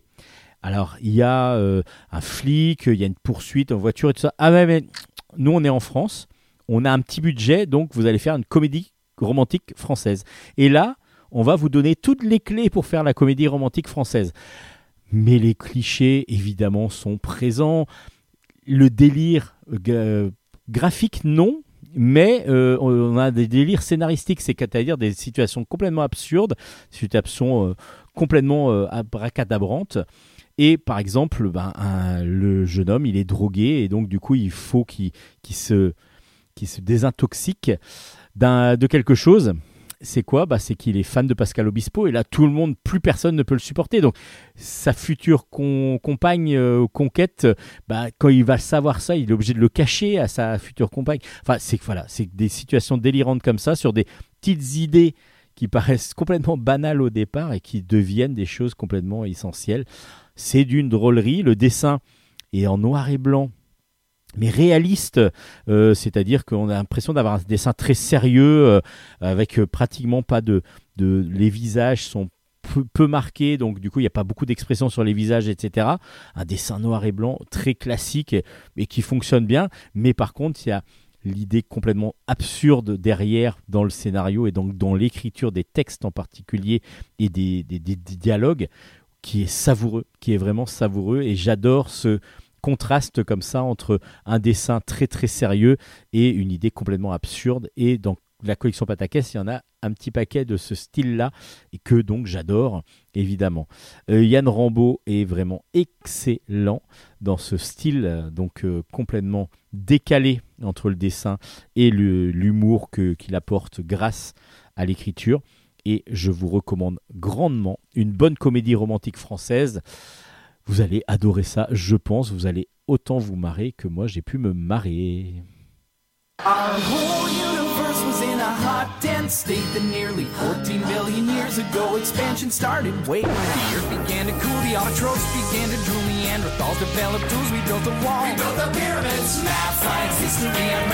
the mystery all started with a big bang. Un excellent premier tome maintenant, Cadre Noir, Cadre Noir au pluriel. Le tome 1 s'appelle Avant, c'est de Pascal Berthaud au scénario d'après le roman de Pierre Lemaître et c'est des dessins de Giuseppe Liotti et c'est aux éditions Rue de Sèvres. Alors, depuis un moment, Rue de Sèvres a décidé d'adapter en bande dessinée euh, Pierre Lemaître et grand bien nous fasse. Vraiment, c'est absolument génial à lire parce que Pierre Lemaître est un grand des euh, écrivains français euh, contemporains. Et par exemple Au revoir là-haut c'est de lui. Et puis il y a la Brigade Verhoeven aussi que l'on peut lire chez Rue de Sèvres. Et c'est à chaque fois un plaisir de lecture de découvrir ces albums. Euh, et du coup bah, celui-là c'est un premier tome sur un- une trilogie. Et on a juste envie de dire vite vite vite on veut la suite. Je vous explique un petit peu vous allez voir que c'est très prenant, c'est vraiment très très bien fait et ce premier tome est vraiment une mise en situation qui est tellement troublante que l'on a juste envie de savoir comment ça va continuer. On va suivre Alain Delambre qui est presque la soixantaine, il est en fin de carrière mais en fin de compte il a été euh, viré de son boulot euh, où il gagnait plutôt pas mal sa vie et du coup il passe de petit boulot en petit boulot et euh, il accepte même des, des boulots qui assez ingrats, assez difficiles. Il n'y arrive vraiment pas à, rebondir. Et donc, du coup, un jour, il va tout faire pour se faire accepter dans un travail, un nouveau travail qui apparemment lui conviendrait parfaitement, mais euh, il va falloir que il va tout faire pour obtenir ce travail-là. Donc, ils sont plusieurs, dont des plus jeunes que lui, à être sur, les, sur la, la file d'attente, dirons-nous, pour, pour, ce, pour ce travail et il va même engager un détective privé en, en s'endettant, en empruntant de l'argent à sa fille pour pouvoir avoir des informations sur ses, euh, adversaires, dirons-nous, euh, qui sont pas vraiment des adversaires, en tout cas les gens qui pourraient euh, être susceptibles de, récupérer l'emploi afin de pouvoir avoir des billes contre eux et de essayer de les contrer avant de pouvoir avoir ce travail. Et du coup, on va découvrir assez vite que le contrat, ce qu'on vous lui propose comme travail, c'est de simuler une prise d'otage dans une, banque pour pouvoir euh, voir les réactions des gens. Alors qu'est-ce qu'il en est exactement? Qu'est-ce qui va se passer? Comment ça va se passer? Euh, Là, il y a plein plein de choses qui se mettent en place. On a l'impression d'un petit peu que c'est, un peu fouillis au départ parce qu'on se dit, ah, on le voit arrêté par la police, on ne sait pas trop. Il y a pas mal de choses sur la couverture, par exemple, où vous allez voir les hommes du GIGN en train de le prendre et le, l'embarquer. Mais qu'est-ce qui s'est passé exactement? Qu'est-ce qui se passe exactement dans l'album? Je vais pas trop vous en dire. Allez découvrir Alain Delambre. Lui, il est complètement désespéré. Il est capable de tout pour pouvoir aller retrouver un peu de dignité, retrouver un boulot. Euh, regardez, allez voir les manipulateurs qui peut exister aussi dans pour pouvoir, euh, lorsque vous cherchez un travail, bah, ces gens qui sont sans scrupules totalement et qui vont, euh, qui, qui vont essayer de, de- de- d'embobiner un petit peu ceux qui sont, ceux qui sont un petit peu malheureux et ne trouvant pas de- de travail. Jusqu'à où ils sont prêts à aller. Évidemment, tout le monde n'est pas comme ça. Heureusement, tout le monde n'est pas comme ça, mais il y en, est, il en existe. Et ça, Pierre Lemaître le met vraiment bien en exergue. Et Pascal Berthaud, en faisant son adaptation aussi, nous, ben voilà, on se met tout à fait en empathie avec euh, Alain Delambre et on a juste envie de savoir qu'est-ce qui se passe après. Et ben du coup, vous saurez ça dans le deuxième et troisième tome. Oui, deuxième, troisième. Ou alors vous lisez le roman avant. Mais bon, moi je vais attendre, je pense, l'adaptation BD. J'ai tellement adoré l'adaptation BD avec le dessin de Giuseppe Liotti, euh, semi-réaliste, d'une vivacité, d'une énergie folle, et du coup qui est absolument un dessin que j'adore. Euh, ça me donne juste envie d'avoir la suite. Alors j'espère que on va pas attendre 2-3 ans pour avoir la suite. J'espère que ça va être programmé assez rapidement et que les auteurs arriveront à fournir un rythme suffisant pour qu'on l'ait dans pas trop trop longtemps les, suites. En tout cas, c'est une grosse recommandation de en Stock, ça s'appelle Cadre Noir. Le tome 1 s'appelle Avant. C'est aux éditions Rue de Sèvres et c'est encore vraiment une réussite, une grosse grosse réussite des éditions Rue de Sèvres. Bagnard de guerre. Euh, Bagnard de guerre est sorti aux éditions Grand Angle. C'est le deuxième tome d'une série assez originale parce que du coup ce sont des one-shots mais on va suivre quand même l'histoire en fil rouge de Ferdinand Tirancourt. Alors dans le premier tome qui s'appelait Pinard de guerre, euh, Ferdinand avait un petit peu déserté et surtout vendait au marché noir un petit peu du, vin dans les tranchées. Euh, donc euh, du coup on est en 14-18 et lui normalement aurait dû être dans les tranchées mais il, donc il alimentait en, en vin donc des, des tranchées et donc évidemment il gagnait de l'argent et puis il s'était fait prendre il avait donc dû accepter normalement de retourner dans les tranchées il a dit non je n'irai plus. Donc du coup il a été envoyé au bagne. Au bagne. Donc euh, le voilà arrivé au bagne dans ce deuxième tome qui donc peut être lu séparément. J'ai oublié de vous dire au fait de qui était le scénario. C'est de Philippe Pélez euh, au scénario et de Francis pardon, Porcel au dessin.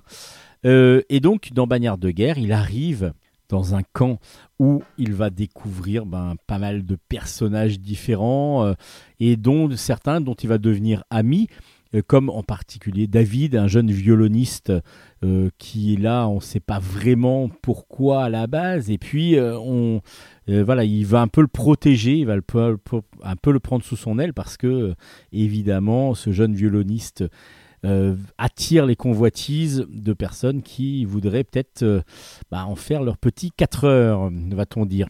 Et puis, euh, à un moment donné, il est pris en grippe, Ferdinand, par le chef de, du camp, et il va être envoyé à Charvein, qui est le camp de la mort. Il est surnommé en tout cas le camp de la mort. C'est le camp où ben, sont mises les plus fortes têtes et il va falloir résister à la chaleur pendant le travail forcé. Et euh, c'est très très difficile aussi de, sur- de survivre là-bas. Alors est-ce qu'il va y arriver? Qu'est-ce qui va se passer exactement? Ben, On va suivre tout ça dans euh, Bagnard de guerre. Euh, c'est toujours aussi haletant. Le personnage est très charismatique. Le personnage de Ferdinand, c'est-à-dire très fort, très costaud. On le sent avec une volonté de faire et on le sent surtout protecteur des plus faibles. Et euh, on a l'impression qu'il flanchera jamais. On a vraiment l'impression d'une d'un, broso qui peut-être plie de temps en temps, mais qui à aucun moment ne cassera. En tout cas, c'est euh, très très bien fait. Le dessin réaliste de Francis Porcel est juste. Et du coup, nous donne une ambiance là en plus dans cet euh, univers où il fait très chaud, euh, des bagnes, etc. et de la douleur, ben, on la ressent euh, dans, les, dans les planches. Vraiment, c'est un très très bon album et je trouve que l'idée est assez originale de suivre comme ça un personnage sur plusieurs, plusieurs moments de sa vie, à chaque fois, donc un, des one-shots, mais on, les, on peut vraiment voir l'évolution donc de, ces, de, ce personnage-là. Donc là, c'est sur le, là, il est au bagne. Donc qu'est-ce qui va se passer à la fin? Moi je le sais, parce que je l'ai lu l'album, bah, vous le saurez si vous lisez l'album pour savoir si dans le troisième, il est encore là ou pas. À vous de voir s'il y a un troisième surtout. À vous de découvrir grâce à Bagnard de guerre. Et évidemment, vous pouvez le lire tout seul, mais le mieux, c'est de lire Pinard de guerre d'abord, ce qui permettra de suivre comme ça bah, les différentes périodes de la vie de, de, Ferdinand. Bagnard de guerre, donc aux éditions Bambou dans la collection Grand Angle. Une vie en parallèle, c'est un album, un gros album parce qu'il fait 400, plus de 450 pages de Mathias Lehmann et c'est aux éditions Steinkiss. Alors, euh, Mathias Lehmann va nous raconter l'histoire de Karl. C'est inspiré d'une histoire vraie. Euh, c'est Karl Kling exactement qui essaye d'un. Enfin, lui, il a quoi? Il a 60 ans maintenant. Et il essaye de renouer un petit peu avec sa fille. Sa fille euh, avec qui il a perdu complètement contact. Il faut savoir qu'on est, en tout cas au début de l'histoire, on est à, notre époque, mais, euh, lorsque Karl va nous raconter un petit peu comment s'est passée la relation avec sa fille et qu'est-ce qui s'est passé exactement, on va être juste après-guerre en Allemagne. Et juste après-guerre en Allemagne, il faut savoir que même si évidemment les, les homosexuels ne sont, pas, ne sont plus mis dans des camps ou exterminés, euh, l'Allemagne qui va se séparer à un moment donné en RFA et RDA, les deux Allemagnes de toute façon seront contre l'homosexualité. L'homosexualité est interdite en Allemagne.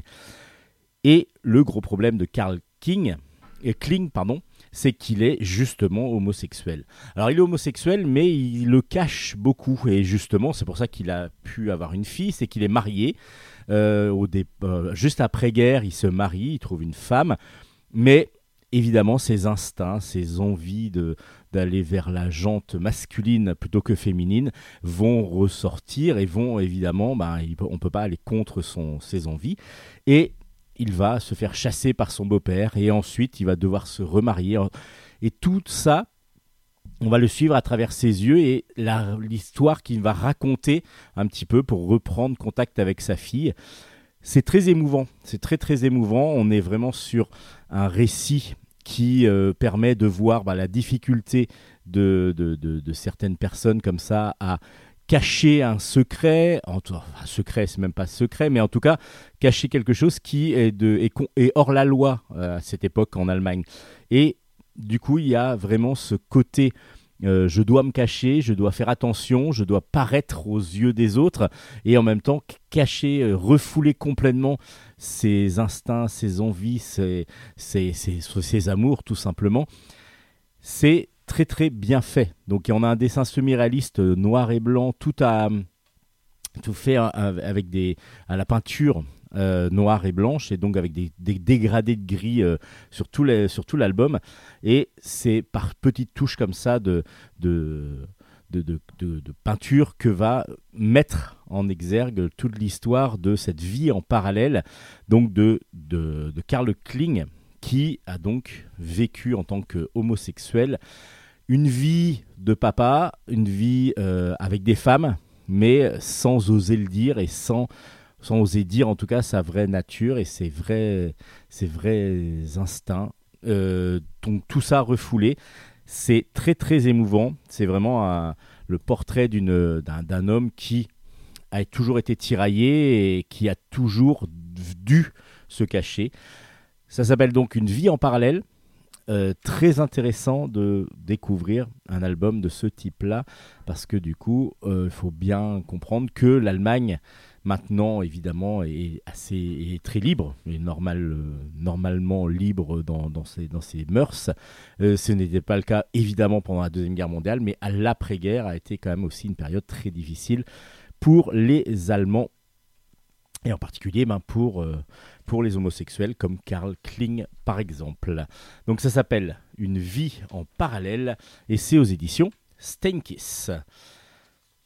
Et pour rester dans cette période de l'histoire, mais un petit peu même avant euh, l'après-guerre, parce qu'on est en plein milieu de la guerre, euh, vers la fin bientôt, ça s'appelle Chez Adolphe, le tome 3 s'appelle 1943, c'est de Rodolphe au scénario, Ramon Marcos au dessin, et c'est aux éditions Delcourt, et c'est toujours aussi bon. C'est toujours aussi bien, Euh, je vous parle depuis le premier tome de ce chez Adolphe. Chez Adolphe, c'est pas Adolf Hitler, mais un petit peu quand même. Mais Adolphe, c'est un, un tavernier, un- quelqu'un qui a un bar euh, donc en Allemagne. Et il a un bar et une sorte de, de maison euh, où il loue des appartements. Et du coup, c'est la vie de cet immeuble que l'on suit depuis le début de la guerre, avec chacun ses, ses différences, évidemment. Bon, là, il y, a y, des- y a des gens qui sont partis, qui ont été obligés d'être, euh, de, partir soit pour se cacher, soit certains qui ont été déportés après avoir été dénoncés. Parce que chez Adolphe, bah, c'est oui, le- le patron, le tenancier, et lui, il est pro-nazi, il est vraiment nazi. euh, euh, donc, il, est, il a sa carte du parti, et ainsi de suite. Et on va suivre davantage dans cette histoire un professeur qui lui aussi s'appelle Karl, comme dans l'autre album que je viens de vous présenter. Et Karl, lui, euh, il est professeur, il a quand même. Alors, il s'est inscrit au parti nazi, mais il a vraiment une ambiguïté dans sa tête. Il n'arrive pas à se décider, ou alors en tout cas, il veut pas trop non plus en faire pour le parti nazi, mais aussi pour l'inverse, parce qu'il est aussi un peu résistant, il est vraiment humaniste. Et il y a ce côté humain qui va ressortir chez lui, où il va être plus proche des humains que des idées. Et euh, c'est ce qui est très intéressant. Et par contre, les, ces idées doivent être véhiculées, lui, dans le, à l'école où il, euh, euh, enseigne. Et où, bah, et je vous dis pas trop ce qui va se passer, mais voilà, il se passe des petites choses. Pas, pas énormément de choses dans cet album, mais en tout cas, on va vivre vraiment plus sa vie où il se laisse porter par l'ambiance, par ce qui se passe en ce moment, avec les désagréments, comme par exemple les bombardements incessants. euh, et comme on est en 1943, en plus, bah, petit à petit, l'Allemagne est en train de reculer et donc euh, va se faire attaquer euh, de plus en plus. Et lui, il est toujours entre, entre, deux, entre deux idées. Il est vraiment prêt à aider les gens et en même temps, il est voilà, il, il vit la vie comme comme beaucoup d'Allemands, je pense, à cette époque. Et c'est ce qui est très très fort, je trouve, que Rodolphe a humanisé totalement le- la vision de ce que pouvait être l'Allemagne, en particulier d'un homme lambda euh, qui, euh, qui ne va pas à la guerre, qui n'a pas été recruté, qui n'a pas été obligé d'aller à la guerre, mais qui du coup ben, subit la guerre malgré le fait qu'il ait des idées euh, vraiment bien arrêtées et en même temps bah, il veut pas trop non plus s'investir. Donc c'est très très tangent entre dans, dans, dans sa tête. C'est vraiment l'impression que le, ça donne et ça fonctionne. Là dans cet album, on va le rencontrer de nouveau avec euh, sa nouvelle compagne qui s'appelle Mona. Il a été obligé à un moment donné, quand les bombardements ont commencé, il y a eu des immeubles qui ont été détruits et du coup, on a demandé à ceux qui avaient encore des, des- des- des places de libre chez eux d'accueillir donc des réfugiés, des gens qui avaient euh, été dont le- les, habitations avaient été détruites. Lui, il a euh, donc hébergé Mona et sa mère. Sa mère vient à mourir, la mère de Mona, et du coup, bah, Mona et Karl vont commencer à filer le parfait amour euh, dans cet album. C'est l'amour qui le trouve, donc du coup encore un côté très humain parmi bah, l'horreur de cette guerre-là, du coup.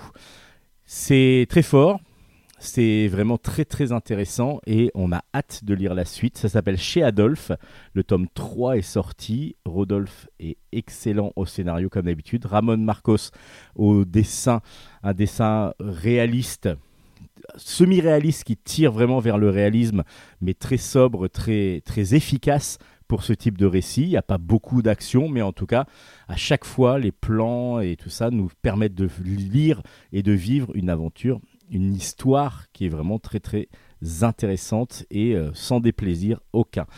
Ça s'appelle Chez Adolphe, le tome 3, une grosse recommandation de Bulle en stock.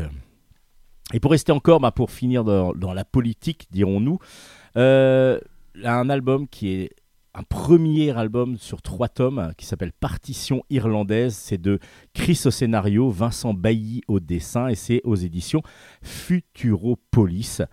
Alors là, pareil, ça va être une claque. Déjà visuel, bah, on connaît Vincent Bailly depuis un petit moment, avec un sac de billes par exemple chez Futuropolis, mais plein d'autres albums.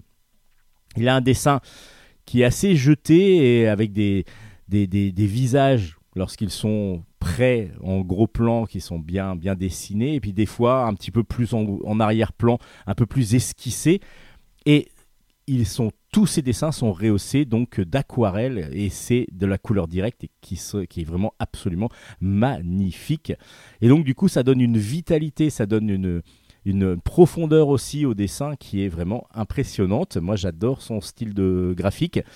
Et donc dans Partition irlandaise, on va suivre la vie d'un d'un jeune homme, un jeune homme qui va être tiraillé. Alors ça, il y a son passé qui va revenir, son passé involontaire, dirons-nous, qui va revenir euh, à, sa fille euh, en pleine figure. Donc on est en Irlande, bah, donc, en même temps ça s'appelle Partition irlandaise.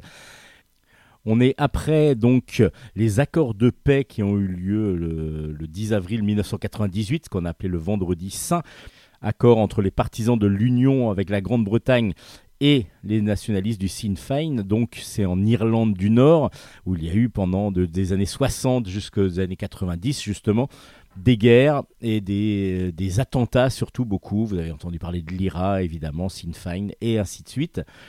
Et du coup, on se retrouve avec deux personnages. Tim, Tim lui était un jeune homme euh, qui euh, ne- n'est pas du tout politisé, ne veut pas vraiment faire partie, euh, enfin avoir ces idées-là. Il est catholique, Euh, non, pardon, il est protestant, mais pour autant, il va euh, se balader un peu partout et justement un soir, il se retrouve dans un pub, dans un pub où il y a Marie. Marie, elle, elle est catholique et elle est justement dans la partie de la ville où il y a euh, plutôt des quartiers catholiques. Donc là, il y a encore une séparation qui, à cette époque-là, était faite. Donc, normalement, ils doivent pas obligatoirement s'entendre, mais comme c'est plus l'attirance physique, c'est plus l'attirance des deux êtres qui va être important, ben voilà, on a une histoire d'amour qui va commencer. Une histoire d'amour qui va pas être si évidente que ça, parce que du coup, Marie, elle, elle est déjà en couple avec un joueur de foot gaélique. Et euh, du coup, Tim essaye quand même d'être un, petit peu, euh, un petit peu entreprenant. Mais un jour, il va se passer une chose, c'est que on va demander à Tim de venir, de venir témoigner, enfin venir pas témoigner, mais de venir faire un discours à, la cérémonie de commémoration de la mort de son père. Son père était un activiste euh, qui a été tué lors des lors d'attentats, euh, lors d'affrontements, et du coup, son ancien groupe nationaliste veut que Tim lui fa- fasse un petit hommage, alors que lui ne veut absolument plus avoir de, de, relation avec tous les groupes donc, de, de nationalistes dont, était parti, dont faisait partie son père. Mais pour, pour eux, son père était vraiment un héros, un héros de guerre un petit peu.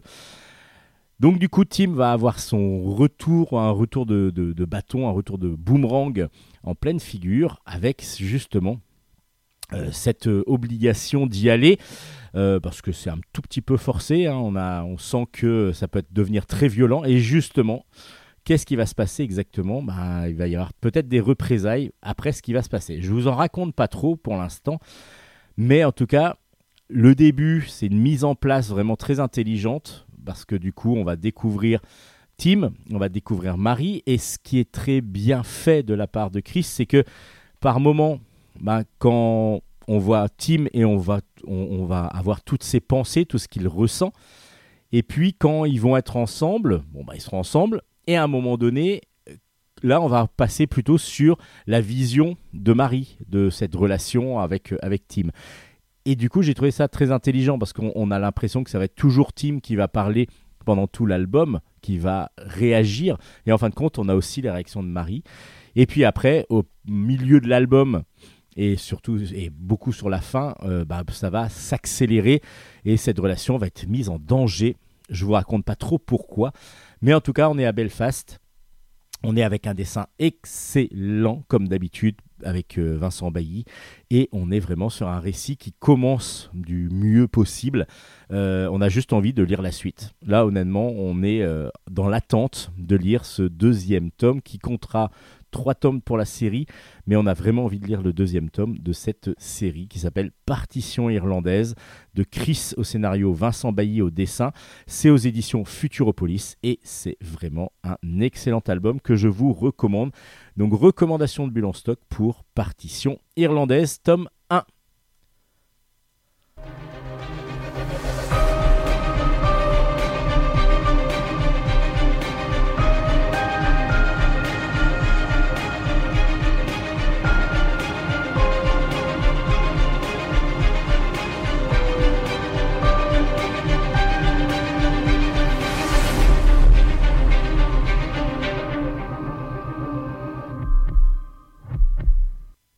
Allez, on va finir avec deux, trois albums, euh, dont un qui s'appelle Le Voyage au centre du microbiote.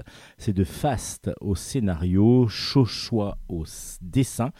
Et c'est aux éditions Delcourt, euh, dans la collection Octopus. Et Octopus, vous savez, c'est une collection qui va vous présenter donc euh, et de façon assez intelligente et qui va être de côté assez didactique un sujet euh, ben là ça va être le corps humain parce que du coup c'est voyage au centre du microbiote on va parler justement de euh, la flore intestinale de notre intestin qui est un des organes les plus importants et qui sont qui souvent n'est pas le plus euh, le plus moins bien traité, enfin souvent est le moins bien traité et en fin de compte sur lequel il faudrait vraiment faire bien bien attention. Et justement pour comprendre un petit peu comment fonctionne notre intestin, euh, on va arriver sur Microbiota, une île du Pacifique. Il y a un milliardaire qui fabrique un cocktail de bactéries qui est destiné à aider l'humanité à vivre mieux et plus longtemps, qui s'appelle le Bioza. Et euh, du coup, il y a une journaliste et des journalistes qui viennent, et il y a une journaliste en particulier qui essaye d'aller plus loin, Alice Senita, elle s'appelle, et euh, elle est décidée à dire à son hôte attention, il y a, de plus, il y a beaucoup plus d'enjeux que ce que vous pensiez dans cet organe. Euh, on n'imagine pas toutes les ressources et tout ce qu'il faut, tout ce qu'il va falloir faire pour que notre intestin, notre microbiote soit vraiment le mieux possible et tous les enjeux aussi euh, qu'il va y avoir autour de la biodiversité parce qu'il faut une alimentation saine et variée.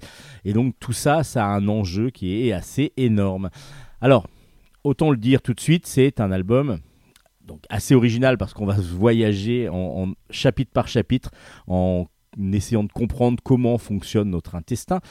Mais par contre, on est sur un côté scientifique très très très fouillé, très très précis, et donc avec beaucoup de termes techniques, avec beaucoup de choses à assimiler qui sont vraiment pas évidentes.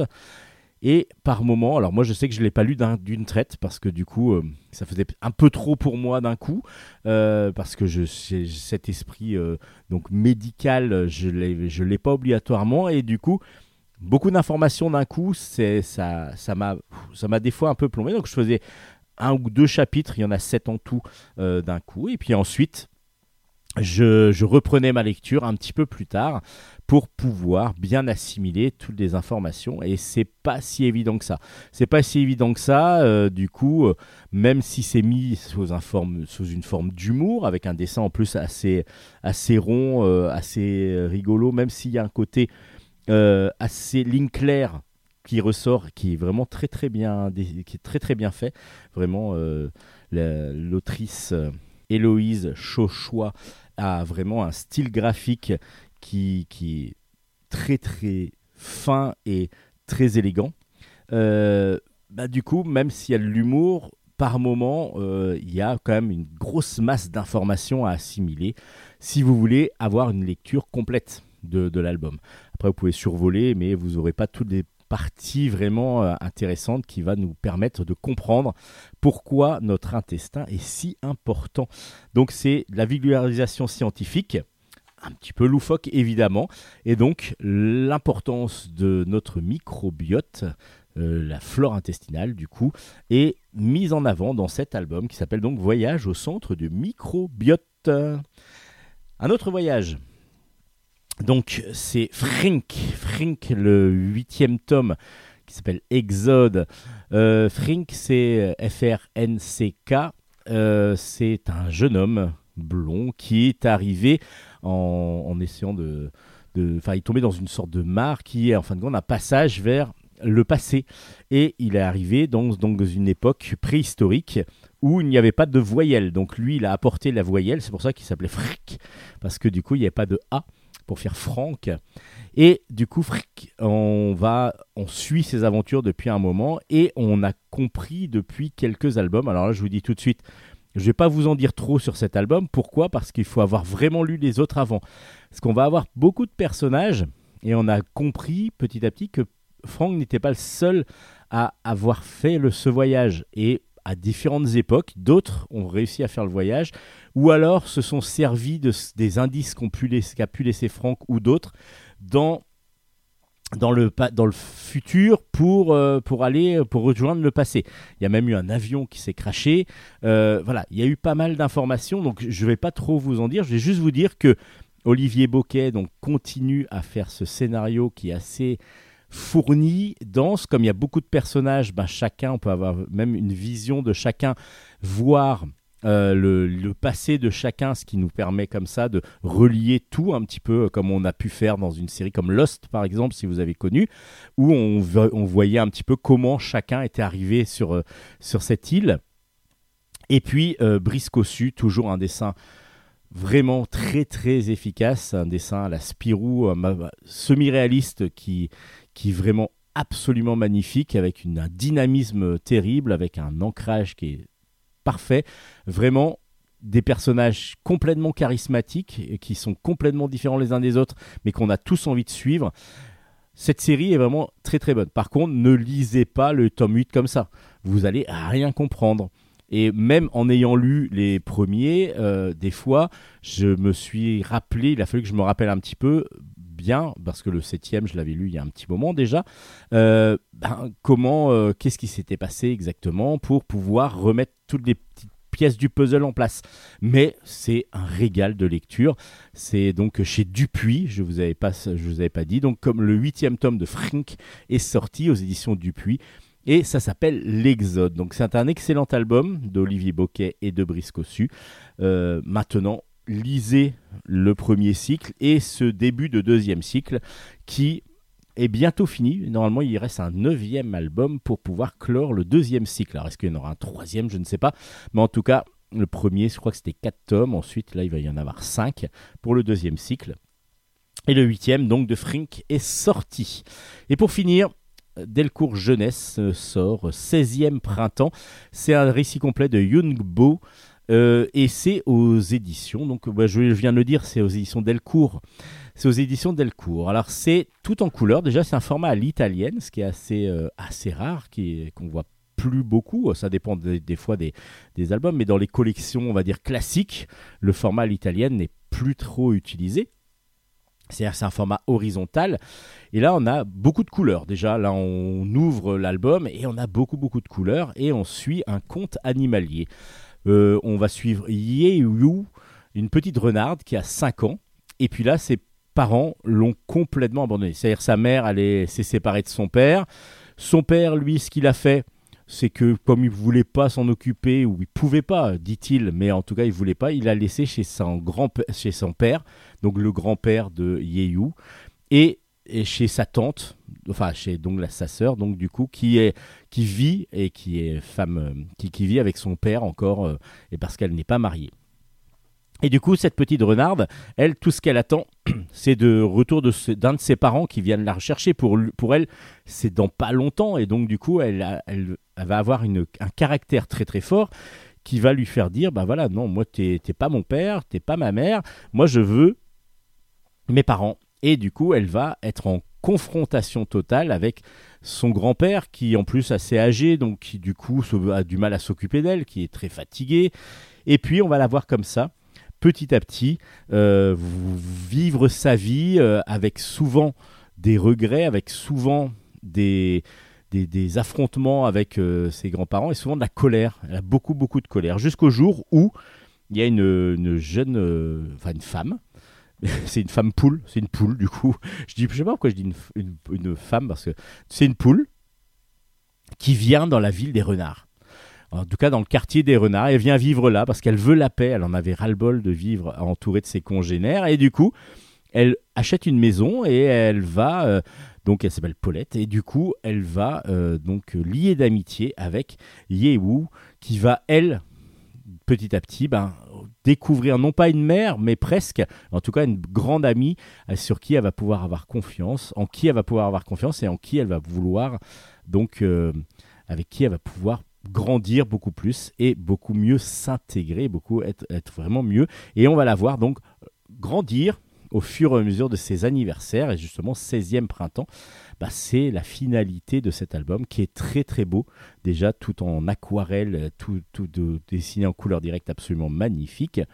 Après, le propos, ben, c'est vraiment la vie de cette euh, jeune renarde qui, au départ, nous déstabilise un petit peu, et puis petit à petit, quand on rentre dans cet univers, on est vraiment bercé et on, a de la peine pour elle, parce que vraiment ses parents ont été assez injustes, et voire complètement injustes, euh, donc pour elle.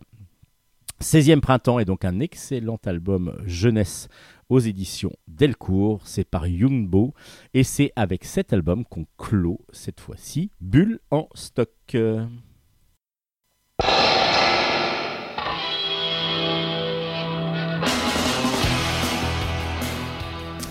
Et voilà, c'est la fin de Bulle en stock pour cette semaine. Oh, Déjà bah, et ça fait quand même pas mal. Là, on est près, on est près des deux heures à chaque fois maintenant, Hélène. Ah, Euh, on a tellement de choses à chroniquer que maintenant l'émission qui durait une heure au départ est arrivée après à une heure et demie. Et là en ce moment on est plus sur deux heures. Mais c'est pas grave parce que notre cher et tendre et génialissime euh, Nicolas, il nous en veut pas, si? Non, Nicolas nous en veut pas. Nicolas de Radio Grand Paris parce que évidemment on va pouvoir retrouver l'ensemble des albums chroniqués tout d'abord sur notre page Facebook avec notre euh, bah, l'ensemble des, co- des, des coordonnées, j'allais dire. Non, on va pas donner les coordonnées des auteurs encore. hein.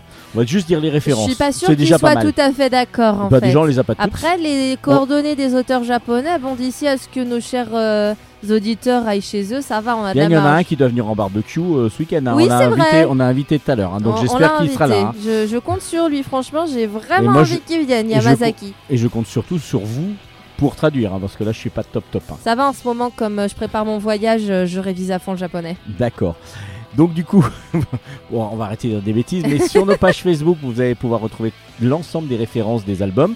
Chroniquer nos pages Facebook, c'est Bulle en stock, bulle avec un S à ne pas oublier, sinon vous allez atterrir dans une boutique à Amiens et ce n'est pas nous. et ce Euh, n'est pas nous. Et autrement, il y a ma page Facebook La perso. page Facebook perso de Steven Bescon, B-E-S-C-O-N-D.